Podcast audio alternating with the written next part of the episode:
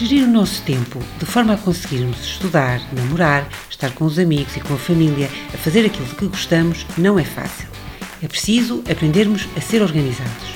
Hoje, os teus colegas Ricardo Silva, Tatiana Marquinhos, Beatriz Rodrigues e Emanuel Santas, alunos do 11º B, vão deixar-te aqui algumas ideias para te ajudar a organizar a tua vida escolar.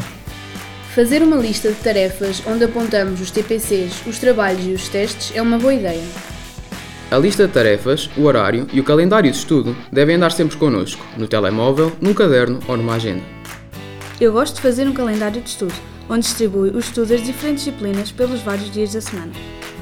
Eu gosto de deixar os materiais e cadernos preparados no dia anterior e prefiro fazer os trabalhos com tempo, em vez de os fazer à pressa no dia anterior à entrega.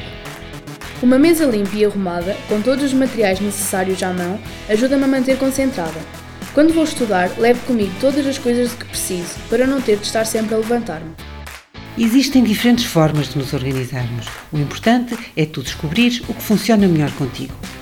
Poderás encontrar estas e outras orientações no site escolasaudavelmente.pt, um espaço informativo da responsabilidade da Ordem dos Psicólogos Portugueses, vocacionado para a promoção da saúde em meio escolar. É bom saber mais. Para bem escolher, para bem agir.